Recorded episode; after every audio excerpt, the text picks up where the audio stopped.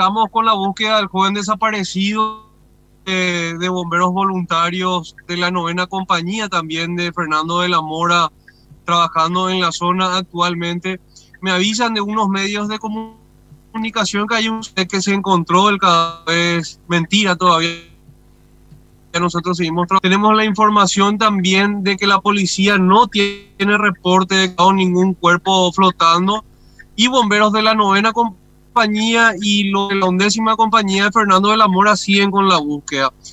Nosotros estuvimos hasta mañana trabajando en, en esta en esta búsqueda y rescate, en esta búsqueda y rescate de pacientes que hoy lastimosamente ya a denominarse eh, recuperación. Para nosotros pasadas estas horas, pasado este tiempo con todos los datos y las características que se presentaron, ahora se convierte en una recuperación de cadáver para nosotros.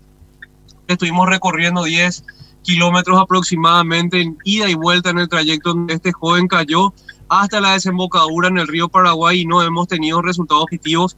Ya por la experiencia que tenemos en los bomberos, vamos a esperar un cierto tiempo, seguramente unas cuantas horas más, 24 horas más, el cuerpo empieza a flotar en las aguas. Lastimosamente tenemos que hablar con esta realidad porque es lo que normalmente ocurre en el 80 o 90% de los casos que se dan de esta forma, Quique. Cristian, ¿me escuchás ahí?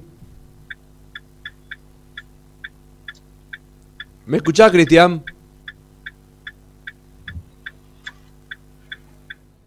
No. Bueno, vamos a... Re... Ahí. de audio. ah, no, no me estás escuchando. Bueno, eh, vamos a recuperar telefónicamente entonces. Bueno, entonces eh, ya se habla de... Eh, ellos dan por, ya por fallecida esta persona, ¿verdad? Que fue arrastrada en Villaliza por las aguas del raudal. Por las horas ya transcurridas y por la experiencia que tienen también en este tipo de casos, ¿verdad? Una lástima que haya pasado, ¿verdad? Ojalá lo encuentren pronto, me imagino el estado en el que estarán los familiares.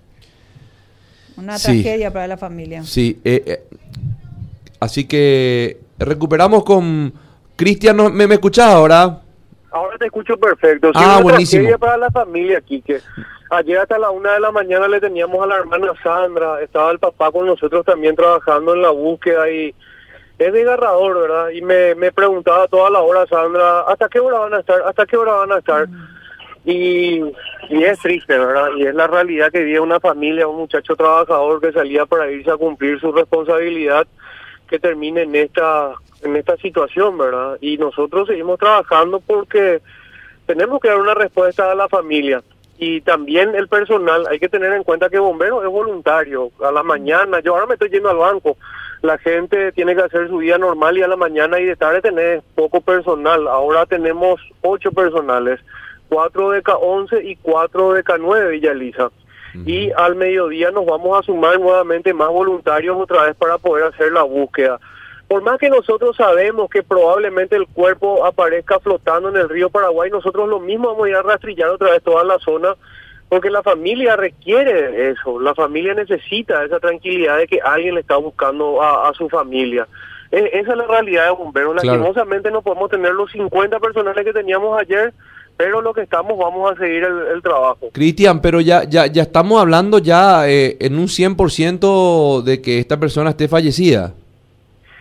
Nosotros no podemos garantizar un 100%, pero en base a la experiencia que nosotros tenemos como bomberos en rescate en agua turbulenta después de un temporal como el de ayer, habrás visto muchísimos casos y que eh, uno de los más renombrados y recordados de la gente es esta señora que fue arrastrada por las aguas y termina en San Antonio, luego desembocando en el río Paraguay que se la encontró flotando. Bueno, en base a las múltiples experiencias que tenemos, nosotros ya hoy hablamos de una recuperación la recuperación es recuperación de cadáver. Para nosotros ya se torna en esta situación.